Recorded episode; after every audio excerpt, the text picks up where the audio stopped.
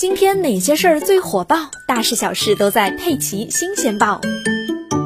怎么样在开车的时候与途经的顶级豪车保持安全距离，已经成为了一个网络段子。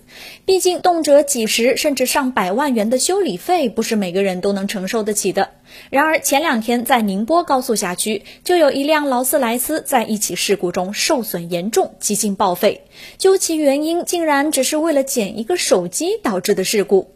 十月三十一日晚上，物流公司驾驶员古师傅从台州出发，装载货物前往宁波。晚上十一点左右，他正在高速上平稳行驶，突然后方传来了一阵声响，车身一阵抖动。靠应急车道停车后，古师傅下车查看，原来自己的车被追尾了。追他车的是一辆劳斯莱斯，当时就横在高速公路上，还冒着烟，看起来十分危险。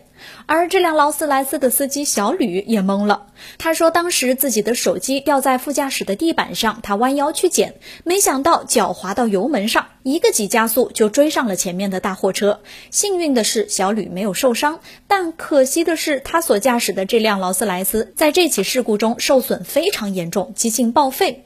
最惨的是这辆车不是小吕自己的，他只是车主的司机。据了解，这辆劳斯莱斯老款幻影是七月份刚买的新车，前后共花了六百多万元。